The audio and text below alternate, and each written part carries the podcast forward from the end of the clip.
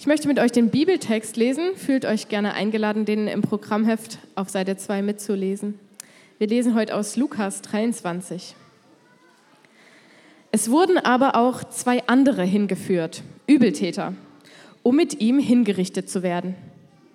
Und als sie an den Ort kamen, den man Schädelstätte nennt, kreuzigten sie ihn und die Übeltäter, den einen zur Rechten, den anderen zur Linken. Jesus aber sprach, Vater, vergib ihnen, denn sie wissen nicht, was sie tun. Sie teilten aber sein Gewand und warfen das Los darüber. Und das Volk stand da und sah zu. Und es spotteten auch die Obersten mit ihnen und sprachen, andere hat er gerettet, er rette nun sich selbst, wenn er der Christus ist, der Auserwählte Gottes. Aber auch die Kriegsknechte verspotteten ihn, indem sie herzutraten und ihm Essig brachten und sprachen, Bist du der König der Juden? So rette dich selbst. Es stand aber auch eine Inschrift über ihm geschrieben, in griechischer, lateinischer und hebräischer Schrift. Dieser ist der König der Juden. Ich bete. Jesus, danke für dein Wort.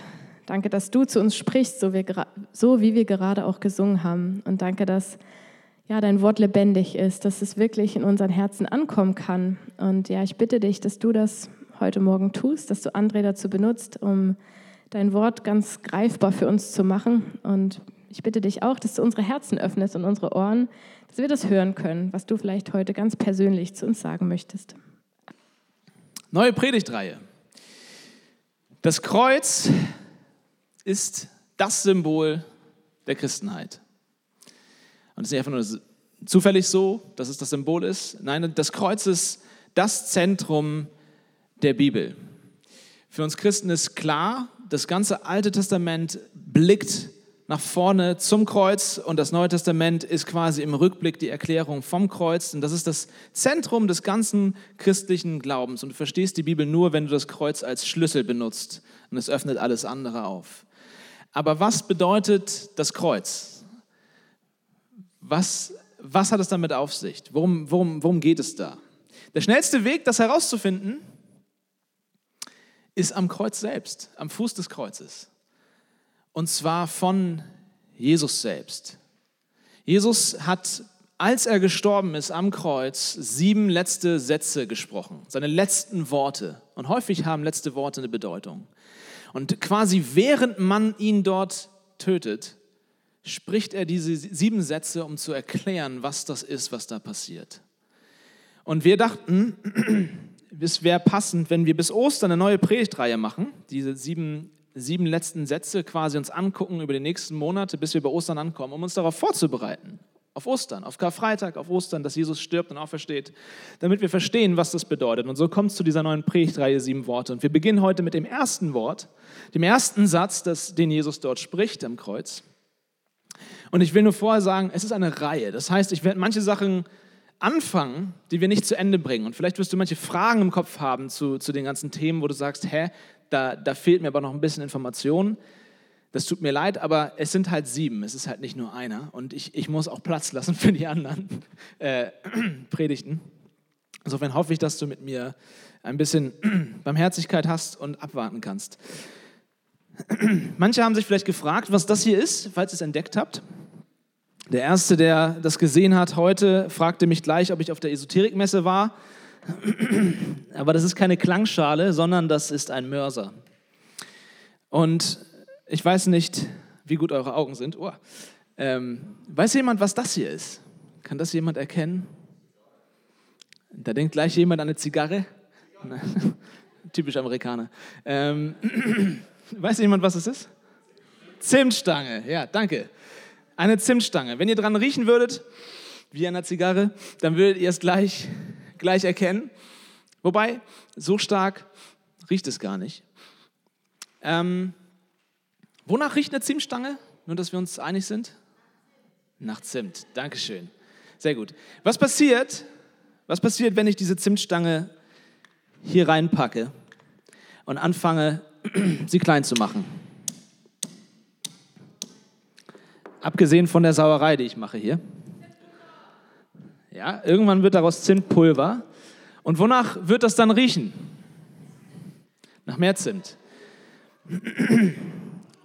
könnte es passieren, dass wenn ich lang genug Mörser, das Ganze anfängt nach Benzin zu riechen? Okay, ihr denkst, was für ein Trottel, was fragt ihr für Fragen? Worum es mir geht, ist, der Zimtgeruch von dieser Zimtstange wird dadurch, dass ich das Ding zerschlage, kaputt mache, zermörser, nicht weggenommen, sondern der kommt erst zur Entfaltung. Das, was da drinne ist, kommt dann erst raus. Ja, es riecht ein bisschen, wenn ich das so in die Hand nehme, aber wenn ich das Ding zerkleiner, dann entfaltet sich dieser Geruch theoretisch im ganzen Raum. Vielleicht riechst du es im Laufe der Predigt sogar, wie es nach Zimt riecht. Und ich frage dich heute Morgen, was für ein Duft kommt aus dir hervor? Was für ein Aroma kommt aus dir heraus, wenn du unter Druck stehst? Wenn du gestresst wirst? Wenn du angegriffen bist? Wenn du leidest? Wenn ich, wenn ich dich in so einen Mörser packe oder das Leben dich in so einen Mörser packt und der Druck auf dir unheimlich stark wird, was kommt aus dir raus? Aus einer Zimtstange kommt nicht auf einmal Benzingeruch raus, sondern es kommt das raus, was drinne ist. Wir wenden uns dem gleich wieder zu, aber wir gucken uns heute an, was bei Jesus der Fall war. Jesus, in dem Text sehen wir das, er ist, er ist gerade dabei gekreuzigt zu werden. Vor wenigen Stunden erst hat einer seiner besten Freunde ihn verraten. Einer seiner besten Kumpels, einer seiner nächsten Menschen in seinem Leben hat ihn gerade erst verraten. Und dann hat man ihn in der Nacht vor ein korruptes Gericht gestellt, wo er fälschlich angeklagt wurde. Man hatte keine Anklage, man hat sie erst gesucht in dem Gerichtsverfahren. Und in diesem ungerechten Gerichtsverfahren hat man ihn dann ungerecht verurteilt. Man hat scheinheilige, schein, fadenscheinige, meine ich, fadenscheinige Gründe gesucht und sie genutzt, um ihn zum Tode zu verurteilen. Das war der jüdische Rat. Und dann am nächsten Morgen hat man ihn vor den römischen Machthaber gebracht. Und der römische Machthaber hat ihn dann, Pilatus hat ihn dann zum Tod verurteilt, nachdem er ihn auspeitschen lassen hat. Also zuerst hat er gesagt, naja, auspeitschen reicht. Und dann hat er sich später überlegt, naja, bringen wir ihn doch um. Das heißt, Jesus wurde verraten, er wurde fälschlich angeklagt, er wurde fälschlich verurteilt, dann wurde er ausgepeitscht und dann wurde er trotzdem noch zum Tode verurteilt. Und jetzt gerade, als man ihn gerade eben das Kreuz tragen ließ, hin zu dieser Stätte, die Schädelstätte heißt, das ist draußen vor den Stadttoren Jerusalems, als man ihn das alles machen lassen hat, treibt man ihn nun Nägel durch Arme und Füße. Ich brauche das nicht im Detail erklären. Ich glaube, ihr, ihr habt das schon mal irgendwie euch gedacht oder gesehen, wie das ungefähr aussieht. Und jetzt wird er dort aufgehängt vor all diesen Leuten, vor dieser Menschenmasse, damit sie über ihn spotten und lachen können, als Schauspiel für das Volk. Was kommt aus Jesus heraus?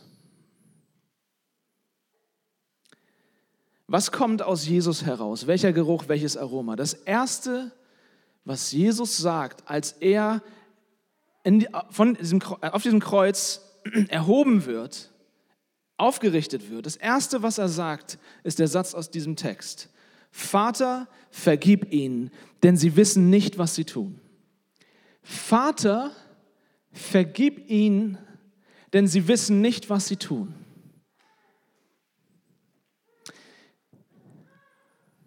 Eigentlich könnte ich jetzt auch schon aufhören, weil das ist genug Stoff, um darüber nachzudenken und darüber zu staunen. Er sagt, Vater, vergib ihnen, denn sie wissen nicht, was sie tun. Das ist das, was sein Herz bewegt, als all dieser Stress, all dieser Druck, all, dieser, all dieses Leid auf ihm lastet. Das kommt raus, was wirklich in ihm steckt. Und er beginnt, er sagt, Vater, er redet nicht mit sich selbst, nicht mit den Leuten, er redet zu seinem himmlischen Vater. Er betet. Jesus betet am Kreuz. Fast über die Hälfte der Sätze, die Jesus am Kreuz spricht, sind Gebete. Und ich weiß ehrlich gesagt nicht, ich habe darüber nachgedacht, ich weiß nicht, ob ich überhaupt beten würde in solchen Umständen. Ich weiß nicht, ob ich Sätze herausbekommen hätte unter den Schmerzen, die da Jesus hatte. Aber wenn, wenn ich gesprochen hätte, hätte ich wahrscheinlich nicht gebetet, sondern ich hätte wahrscheinlich eher um Hilfe geschrien, um, um Mitleid geschrien. Oder ich hätte die Leute verflucht dafür, was sie gerade machen. Ich weiß nicht, wie das bei dir wäre.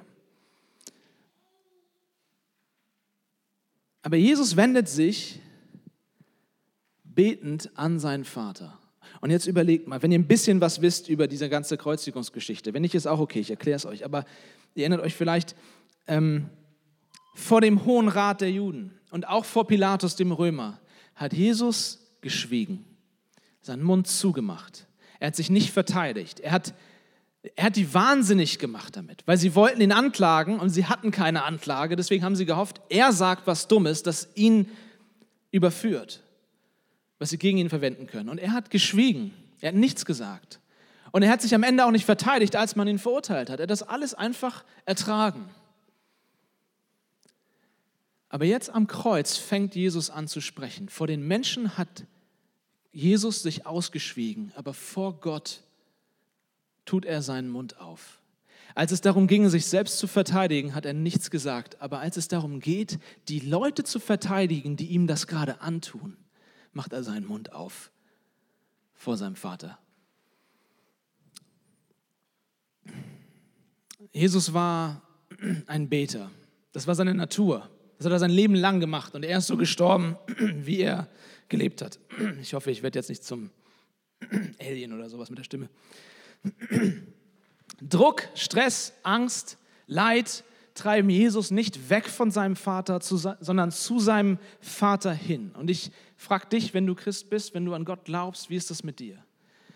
Wenn du im Stress bist, wenn du unter Druck bist, geht es dir so wie mir, dass ich mich gerne entschuldige? Ich fahre aus der Haut zu Hause und, und sag was Dummes oder sag was Beleidigendes zu meiner Frau und später sage ich, du, ey, Entschuldigung, ich meine, immerhin entschuldige ich mich, aber ich sage Entschuldigung, du musst wissen, was für einen Stress ich gerade habe unter was für einem Druck ich gerade stehe. Bin ich der Einzige, der das macht? Ich glaube nicht. Oh, danke, das ist lieb von dir.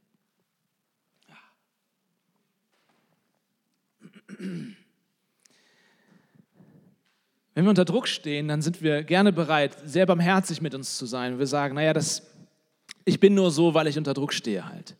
Bei Jesus ist das nicht der Fall. Er steht unter Druck und sofort treibt ihn das ins Gebet, treibt ihn das zu seinem Vater. Wenn ich leide, dann denke ich häufig, naja, Gott versteht das schon, dass ich jetzt irgendwie nicht so viel Kraft habe zum Beten. Aber für Jesus ist es sein innerster, sein natürlichster Instinkt, weil er weiß, wer er ist und weil er weiß, wer sein Vater ist. Und das ist unheimlich wichtig, dass wir das verstehen. Jesus hat eine perfekte Beziehung zu seinem himmlischen Vater. Jesus hat so eine perfekte Beziehung, dass nichts, gar nichts, kein Leid, keine Umstände ihn daran zweifeln lassen, dass er der Sohn, der geliebte Sohn seines Vaters ist. Seht ihr, wie, wie, wie, wie er sofort zu seinem Vater geht in dieser Geschichte. Das ist wichtig, dass wir das im Auge behalten, dass wir das nicht vergessen. Er hat diese perfekte Beziehung zu seinem Vater und ich wünsche mir das ehrlich gesagt auch, dass ich so sicher bin, dass mein Vater im Himmel mich nicht verlässt, dass ich selbst unter solchen Umständen den direkten Draht zu ihm habe. Ohne Wenn und Aber, ohne jede, ohne jede Mauer. Aber was für ein Gebet ist das? Wofür betet er? Betet er um Beistand? Betet er darum, dass ihm geholfen wird? Gott, bring mich hier raus? Oder betet er vielleicht um Gerechtigkeit? Herr, Vater, hilf mir, dass, dass, dass diese Leute hier, dass diesen Leuten der Prozess gemacht wird? Versucht er sich quasi vor Gott, von Gott helfen zu lassen gegen seine Feinde? Und ganz ehrlich, Leute, wenn es jemals, jemals einen Moment gab, in dem es vollkommen in Ordnung gewesen wäre, für sich selbst zu beten, dann doch hier, oder? Wenn die ganze Welt gegen dich ist und dich ungerecht verurteilt und du am Kreuz hängst, ich wäre nicht eine Sekunde schockiert, wenn wir hier im Neuen Testament lesen würden von Jesus und er betete für sich und darum, dass Gott ihn tröstet oder was auch immer. Es wäre vollkommen in Ordnung, vollkommen verständlich. Aber wofür betet er? Er sagt, Vater, vergib ihnen. Ihnen. Jesus betet nicht für sich, er betet für andere. Er betet für andere. Was ist das für eine Selbstlosigkeit? Was ist das für eine Selbstlosigkeit? Leute, das gibt meinem, meiner Selbstbezogenheit, meinem Egoismus, meiner Selbstzentriertheit sowas von den Todesstoß. Wenn wir uns das auf der Zunge zergehen lassen, wenn wir dieses Aroma riechen, wenn Jesus zerschlagen wird, das Erste, was er betet, ist für andere. Er denkt nicht eine Sekunde an sich, er denkt an sie. Jesus starb so, wie er gelebt hat, für andere. Und das sollte uns, liebes Leipzig-Projekt, wenn du, wenn du jetzt kein Christ bist, nichts damit zu tun hast, fühle dich nicht angesprochen. Leipzig-Projekt, das sollte uns zu denken geben. Wenn wir uns Christen nennen, ja, Christen, der Begriff kommt daher, dass man gesagt hat, das sind kleine Christusse, Leute, die Jesus nachfolgen, die so sein wollen wie er. Und er ist derjenige, der selbst noch am Kreuz, im Sterben, nicht eine Sekunde an sich denkt, sondern an die Leute, die ihm das gerade antun. Dann sollte uns das zu denken geben. Wir haben diese Kirche gegründet mit dem Slogan Kirche für die Stadt. Sollte irgendwie cool klingen, griffig. Kirche für die Stadt. Aber der Gedanke dahinter ist Kirche eben nicht für uns, sondern Kirche für andere. Kirche für andere.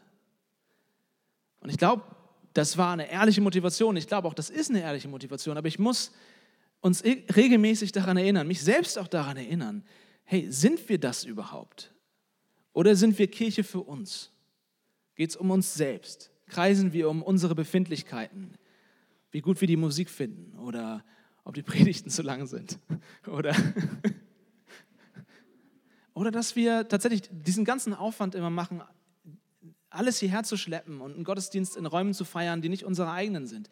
Und ich verstehe bei all diesen Punkten, bei viel, noch viel mehr, dass, dass, dass jeder Meinung hat und jeder seine Sichtweise hat und das ist auch vollkommen in Ordnung. Wir haben immer davon gelebt als Leipzig-Projekt, dass wir viele Leute an einem Tisch sind, die alle ihre Perspektiven reinbringen. Und ich finde, genau das macht mir Spaß, dass es nicht irgendwie nur eine, eine Meinung ist, die, die alles bestimmt, sondern dass wir hier gemeinsam Kirche bauen. Das ist wunderbar. Und, und höre das jetzt nicht als Todesstoß, als, als Totschlagargument gegen, gegen jede Sache, die man kritisieren kann, zu Recht.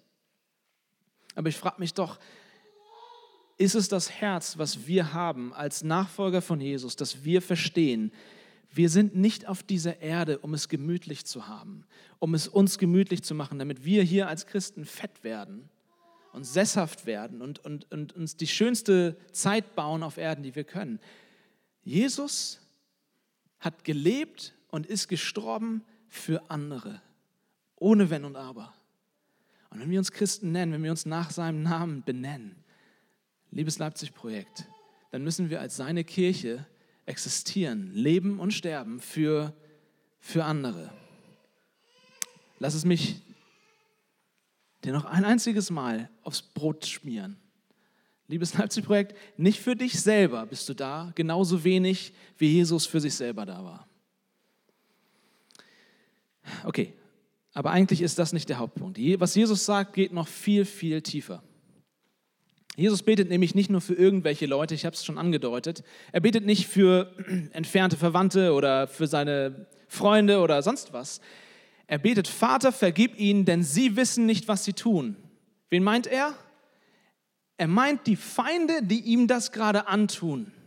Er meint dieselben Menschen, die ihm gerade die Nägel durch die, durch die Arme und durch die Füße gehauen haben. Er meint dieselben Leute, die gerade noch geschrien haben, kreuzige ihn, kreuzige ihn und die ihn verurteilt haben. Er meint nicht Leute, die ihm irgendwann mal was angetan haben. So von wegen, er ist am Kreuz kurz vorm Sterben und erinnert sich, naja, ich habe noch eine Rechnung offen mit dem und dem und er bereut dann am Ende seines Lebens, dass, dass er sich nie versöhnt hat mit dieser Person und, und, und er hofft, naja, vielleicht, vielleicht ist er trotzdem möglich, jetzt noch in meinen letzten Atemzügen Versöhnung zu haben. Das ist nicht das, was er macht. Vielleicht würden wir auf solche Gedanken kommen. Er betet für die Leute, die ihm jetzt in diesem Moment Leid antun. Und er sagt, Vater, vergib ihnen, denn sie wissen nicht, was sie tun. Und da muss ich Einspruch erheben. Ich kann nicht anders. Mit Verlaub, Jesus, natürlich wissen die, was sie tun. Natürlich wissen die, was sie tun. Wie kann er sowas sagen? Denn sie wissen nicht, was sie tun. Lass uns mal kurz die Fakten sammeln. War das alles ein schreckliches Versehen, was hier passiert? Ups, ich wusste nicht, dass du das bist, Jesus. Ist das so Life of Brian mäßig? Dann man kommt irgendwie ans Kreuz? Nein, nein.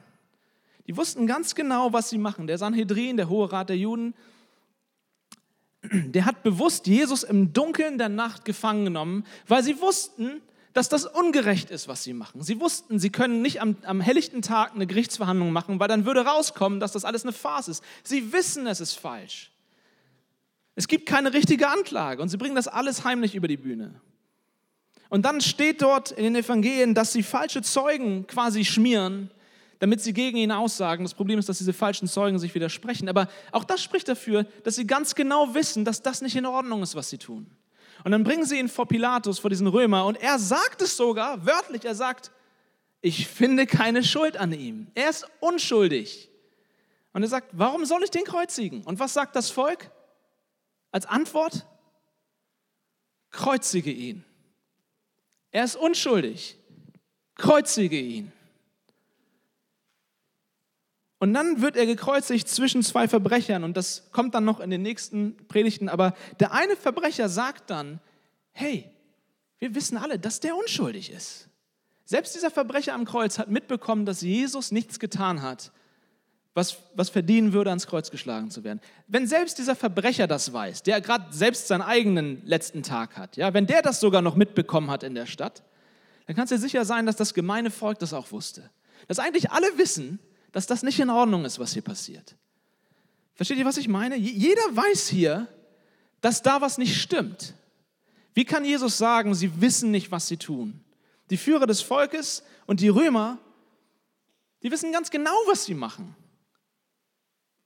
Und außerdem, seit wann, seit wann schützt Unwissenheit vor Strafe? Wenn ich 70 fahre in der 30er-Zone und die Polizei hält mich an, und ich sage, Sheriff, ich wusste es nicht. Ich wusste nicht, dass hier, dass hier 30 ist. Ich dachte, ich kann hier 70 fahren. Sagt der, sagt der Polizist dann, ach Herr Meier, es tut mir so leid.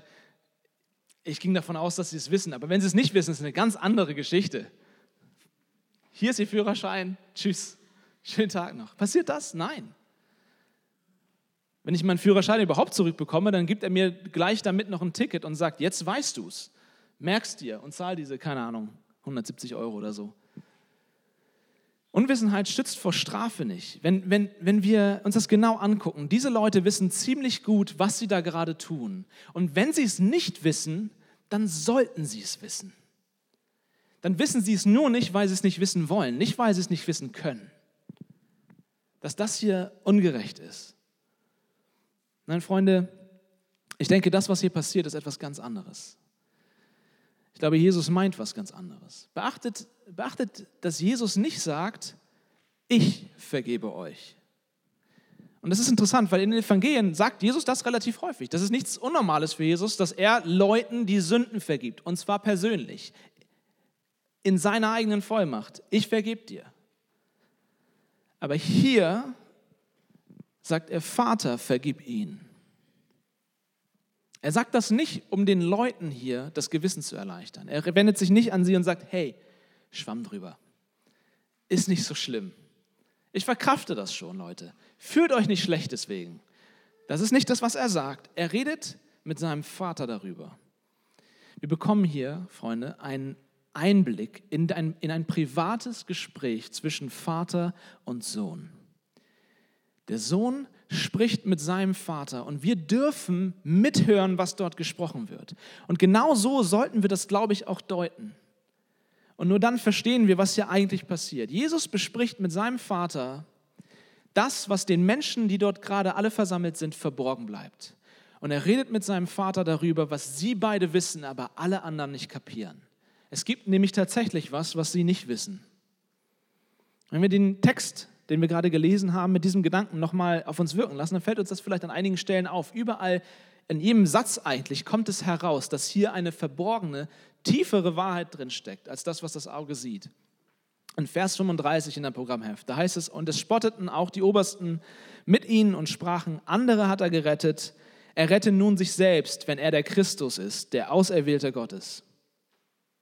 Hey, Jesus, wenn du wirklich der Christus bist, der von Gott Auserwählte, du hast all diese Leute gerettet in deinem Leben, dich immer hingegeben für diese anderen Leute und sie geheilt und sie befreit und all das. Wenn du wirklich der Auserwählte bist, rette dich selbst. Seht ihr den Spott? Könnt ihr das erkennen? Die Ironie? Es ist ein Witz, den sie machen. Aber wenn du aufmerksam liest, dann erkennst du eine Ironie unter der Ironie von diesen Leuten. Eine, die ihnen selbst nicht bewusst ist, was, was sie da gerade eigentlich aussprechen. Sie wissen selbst nicht, was sie da eigentlich gerade tun, tatsächlich. Sie sagen, wenn er andere gerettet hat, wenn, wenn, wenn er der Christus ist, soll er sich jetzt selbst retten.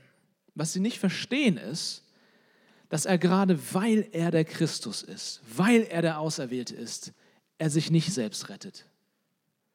Sie verstehen nicht, dass er sich nicht selbst rettet, weil indem er am Kreuz bleibt, rettet er die anderen. Sie sagen, hey, andere kann er retten, aber sich selbst nicht. Und er sagt, nein, ich rette mich selbst nicht, um die anderen zu retten. Ihnen ist verborgen geblieben, was der Prophet Jesaja ungefähr 700 Jahre vorher geschrieben hat. Da schreibt Jesaja, dieser Prophet, über den kommenden Christus, über den kommenden Auserwählten Israels. Und er sagt folgendes: Verachtet war er, im Jesaja 53 heißt es, verachtet war er und verlassen von den Menschen, ein Mann der Schmerzen und mit Leiden vertraut. Wie einer, vor dem man das Angesicht verbirgt, so verachtet war er und wir achteten ihn nicht. Jetzt muss man kurz sagen, ist verwirrend vielleicht, aber der Prophet spricht jetzt in der Vergangenheitsform. Er spricht quasi in die Zukunft gesprochen darüber, was man sagen wird über ihn, wenn er gekommen ist. Ja? Nicht, dass euch verwirren lasst. Für wahr, er hat unsere Krankheit getragen und unsere Schmerzen auf sich geladen. Wir aber hielten ihn für bestraft, von Gott geschlagen und niedergebeugt. Doch er wurde um unserer Übertretungen willen durchbohrt, wegen unserer Missetaten zerschlagen. Die Strafe lag auf ihn, damit wir Frieden hätten, und durch seine Wunden sind wir geheilt worden. Wir alle gingen in die Irre wie Schafe, jeder wandte sich auf seinen Weg, aber der Herr warf all unsere Schuld auf ihn. Er wurde misshandelt, aber er beugte sich und tat seinen Mund nicht auf wie ein Lamm, das zur Schlachtbank geführt wird und wie ein Schaf, das verstummt vor seinem Scherer und seinen Mund nicht auftut. Und dann heißt es etwas später, dafür, dass er seine Seele dem Tod preisgegeben hat und sich unter die Übeltäter zählen lassen hat und die Sünde vieler getragen hat und für die Übeltäter gebetet hat. Deswegen wird er einen Anteil haben bei Gott und so weiter und so fort. Jesaja sagt, da kommt der Auserwählte und was passieren wird ist, alle werden ihn von Gott bestraft halten, aber sie werden nicht verstehen, dass er in Wirklichkeit für sie bestraft wird. Und es wird so exakt beschrieben, was dort passieren wird am Kreuz, dass er zwischen die Übeltäter getan wird, zwischen die Verbrecher und dass er seinen Mund nicht auftun wird vor diesem Gericht und dass er sogar beten wird für die Übeltäter, die ihm das antun. Und jetzt hier siehst du am Kreuz, sie machen sich lustig. Hey, er kann andere nicht retten. Er, er kann sich selbst nicht retten, obwohl er alle anderen retten will. Aber Jesus weiß und der Vater weiß, was sie nicht wissen. Jesus weiß und der Vater weiß, sie beide wissen, dass Jesus die anderen rettet, indem er sich selbst nicht rettet. In einem viel tieferen Sinne ist da eine Ironie hinter. Sie sind die Werkzeuge, die Gott benutzt, um Jesus für uns sterben zu lassen. Oder in Vers 36. Aber auch die Kriegsknechte verspotteten ihn, das sind die Römer, indem sie herzutraten und ihm Essig brachten und sprachen, bist du der König der Juden, so rette dich selbst. Es stand aber auch eine Inschrift über ihm geschrieben in griechischer, lateinischer und hebräischer Schrift, dieser ist der König der Juden. Bei der Kreuzigung hat man damals häufig, das weiß man heute, den Grund für die Verurteilung auf ein Schild geschrieben und über das Kreuz genagelt, sodass jeder abgeschreckt wurde, das Verbrechen nicht zu wiederholen, was diese Person getan hat, weil viel schrecklicheren, also es gab keinen schrecklicheren Tod als das. Und es war ein Spektakel, was sie daraus gemacht haben, um das Volk abzuschrecken. Und die Römer machten sich aus der ganzen Anklage hier einen Spaß. Was war das Verbrechen, was Jesus begangen hatte? Wofür ist er eigentlich gestorben? Schon mal gefragt? Steht auf seinem Schild. Der König der Juden. Er stirbt dafür, dass er der König der Juden ist. Natürlich, Natürlich meinen sie nicht wirklich, dass er der König der Juden ist. Für sie ist das Ganze ein riesiger Spaß. Es ist wie mit der Dornkrone, die sie ihm aufsetzen. Ja? Die Dornkrone ist ein Spott. Sie sagen, oh, du bist unser König und sie verbeugen sich vor ihm und sie hauen ihm diese Dornen in, in, in die Stirn. Sie machen sich da einen Riesenspaß draus, dass, dass dieser der König sein soll. Und deswegen geben sie ihm auch Essig, wie es hier heißt. Das Wort im Griechischen ist Oxos. Das ist, kann Essig sein, es kann aber auch eine Art sehr billiger Fusel, billiger Wein sein. Und ich, ich denke, dass das mit dem Wein eher zutrifft, weil es Sinn macht, dass die Soldaten das dabei haben. Soldaten haben nämlich genau diesen Oxos häufig getrunken, diesen billigen Fusel. Und deswegen macht es Sinn, dass sie den dabei haben. Und du musst dir vorstellen, was dahinter steckt, ist, sie, sie, sie geben dem König ein königliches Getränk. Sie geben ihm Wein, aber es ist in Wirklichkeit billiger Fusel. Es ist das gleiche Bild wie mit der Dornkrone.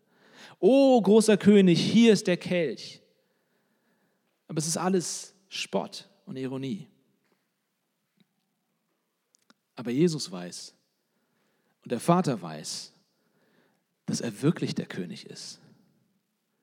Das ist die Ironie unter der Ironie.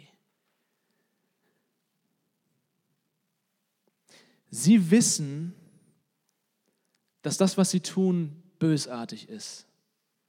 Das sind fiese Leute. Aber sie wissen nicht in einem tieferen Sinne, was sie tun. Seht ihr das? Sie wissen nicht, dass sie wirklich den König, wirklich den Auserwählten Gottes vor sich haben, der gerade am Kreuz ist für sie.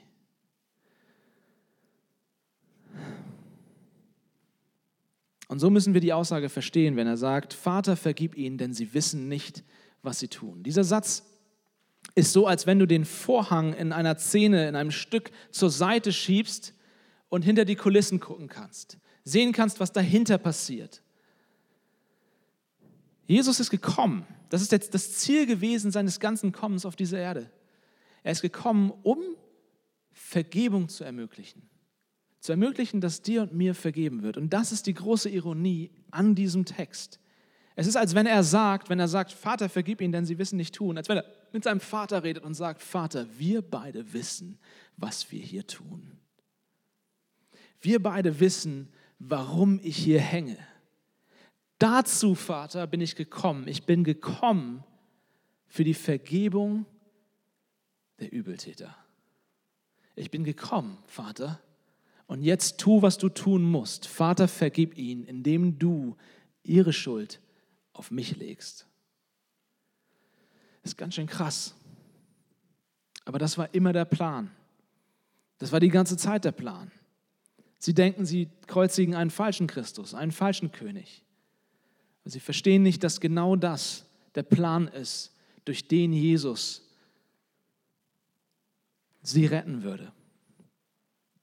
Jesus sagt quasi, jetzt ist die Zeit für Vergebung gekommen. Das Erste, was er sagt, wenn er aufgerichtet wird am Kreuz, ist das Wort von der Vergebung. Er macht damit klar für uns alle und für alle Ewigkeit, am Kreuz geht es um Vergebung und um nichts anderes.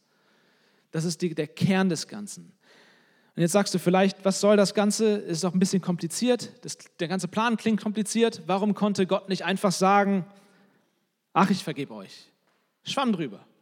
Wenn er uns so lieb hat, Warum sagt er nicht einfach, ist nicht so schlimm? Die Liste der Antworten darauf ist sehr lang, aber nur zwei kurze als, als Beispiel. Ja, wir werden da in den nächsten Predigten auch noch tiefer drauf eingehen. Einer ist Gerechtigkeit. Wir haben das schon ab und zu mal besprochen, aber Vergebung ist eine schwierige Sache, wenn du darüber nachdenkst. Und ich, und ich, und ich will nochmal klarstellen, Vergebung ist nichts, was wir Christen äh, irgendwie patentiert hätten oder sowas. Ja? Jeder Mensch hat mit Vergebung zu tun. Ja? Und auch wenn du kein Christ bist, kannst du natürlich vergeben und tust es wahrscheinlich auch. Und wunderbar. Ich will jetzt nicht so wirken, als wenn wir die Einzigen sind, die das tun. Und es gibt sehr menschliche und auch sehr gute Gründe für Vergebung. Einer zum Beispiel ist einfach der interne Grund, wie ich ihn nenne, der Grund mit mir selbst. Wenn ich sauer bin und wütend bin auf eine Person, oder über eine Situation, an der ich vielleicht nichts mehr ändern kann. Das Leid ist schon geschehen, es ist mir schon angetan worden. Und ich halte daran fest, dann bin ich derjenige, der weiter daran leidet. Es ist wie eine, eine Giftpille zu schlucken und zu hoffen, dass der andere daran verreckt. Aber dass du sauer bist und wütend bist über diese ganze Situation, ändert an den Gefühlen des anderen nichts. Aber es macht dich krank. Sogar, also es ist sogar wissenschaftlich bewiesen, dass es dich physisch krank machen kann, nicht zu vergeben. Und das ist ein guter Grund, loszulassen und sich zu sagen, hey, ich will vergeben, damit ich das los bin. Es gibt noch mehrere Gründe. Es gibt zum Beispiel auch den Grund, einfach den moralischen, ethischen Grund. Wenn, und das wissen wir alle, wenn wir unserer Rache freien Lauf lassen, dann wird es nicht besser in dieser Welt. Ja? Bis heute gibt es Fäden zwischen Clans und zwischen Familien und zwischen Völkern, die so alt sind, dass wir sie nicht mal finden können, wo der Anfang liegt, die Jahrhunderte, Jahrtausende zurückliegen, weil immer wieder Rache ausgeübt wurde. Ihr tötet einen von uns, wir töten zwei von euch. Ihr tötet zwei von uns, wir töten vier von euch. Und es geht immer weiter und immer weiter und immer weiter, weil wir Menschen nicht einfach nur vergelten können. Wir müssen immer doppelt zurückzahlen. Es liegt in uns. Das, das, ist der Grund übrigens für dieses, ähm, dieses Zitat aus dem Alten Testament. Vielleicht hast du es schon mal gehört. Auge um Auge, Zahn um Zahn. Es wird häufig falsch verstanden. Worum es da geht, ist, dass Gott weiß, wie wir sind. Er sagt Auge um Auge, Zahn um Zahn, weil er sagt, wenn dir jemand ein Auge ausschlägt oder ein blaues Auge schlägt, dann sollst du ihm nicht zwei blaue Augen hauen, weil er weiß, dass wir so sind. Und wenn dir jemand einen Zahn ausschlägt, dann sollst du nicht losgehen und das ganze Gebiss wegschlagen, weil er weiß, dass wir so sind. Er, er, soll, er will quasi eindämmen, dass wir mit unserer Selbstgerechtigkeit übers Ziel hinausschlagen. Aber das tun wir die ganze Zeit. Und ein, ein, ein guter ethischer, moralischer Grund ist einfach, das Böse einzudämmen. Wie, wie sollen wir in dieser Welt jemals zur Ruhe kommen, wenn wir uns ständig fertig machen und, und, und ständig in diese Spirale reingehen der Rache? Der einzige Ausweg aus dieser Spirale heraus ist, wenn irgendjemand entscheidet, ich werde nicht zurückzahlen. Ich vergebe das jetzt, damit es aufhört. Okay, es gibt menschliche Gründe für Vergebung. Aber das alles schafft ein Dilemma. Und das Dilemma ist das, dass ich häufig auch höre, wenn ich mit Leuten rede, weil die sagen, ey, ihr Christen, ihr redet von Vergebung und ihr redet von Gnade und all das, das klingt alles toll, aber eigentlich führt das doch zu Ungerechtigkeit, oder?